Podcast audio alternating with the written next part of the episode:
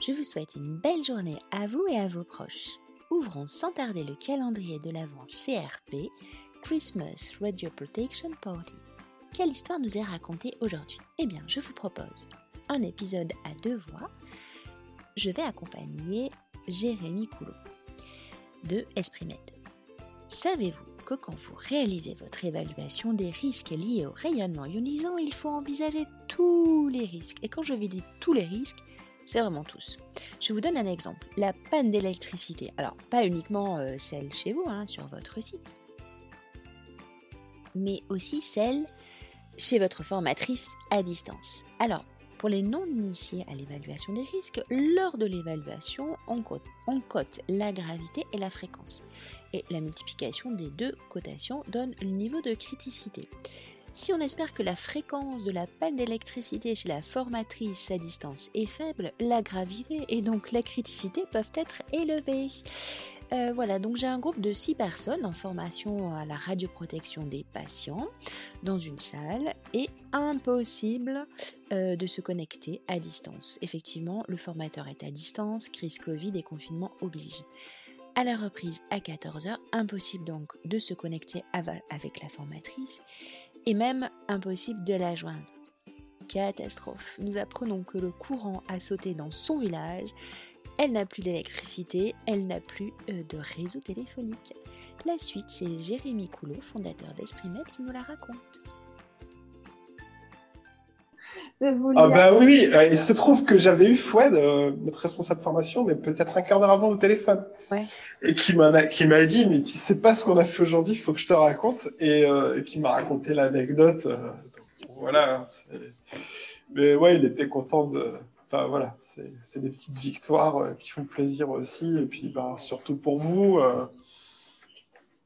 voilà, quand on a mobilisé toute une équipe sur le terrain, voilà, c'est. c'était marrant parce que donc, ce qui s'est passé, c'est que la formatrice, elle habite dans un village, apparemment, je sais pas où, euh, et il y a eu coupure d'électricité généralisée sur tout, tout le village, quoi. Donc c'était même pas, euh, donc elle était vraiment injoignable, euh, même au téléphone et tout. Il a, il y a eu des difficultés à la joindre parce qu'elle captait pas bien le réseau. Je sais pas où elle habite. Et, et Foued était en voiture, hein.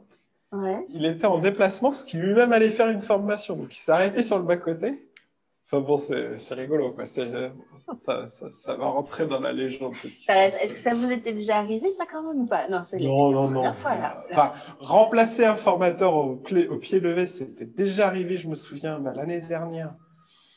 Euh, c'était une formation qui avait lieu sur Paris. La formatrice le matin qui a un problème qui ne peut pas se déplacer.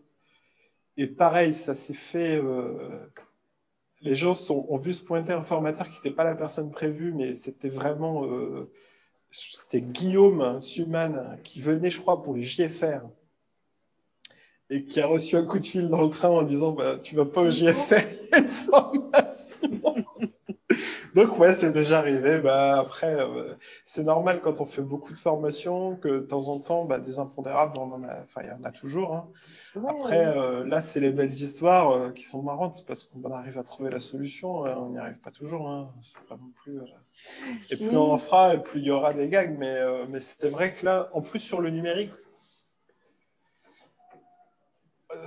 comme il y a quand même encore des réticences, on se demande est-ce que c'est, enfin, beaucoup hein, du côté des services formation, est-ce que je comprends, est-ce que c'est, bien, est-ce que ça va marcher, euh, les problèmes techniques, il y en a encore pas mal, euh, surtout pour les grosses structures.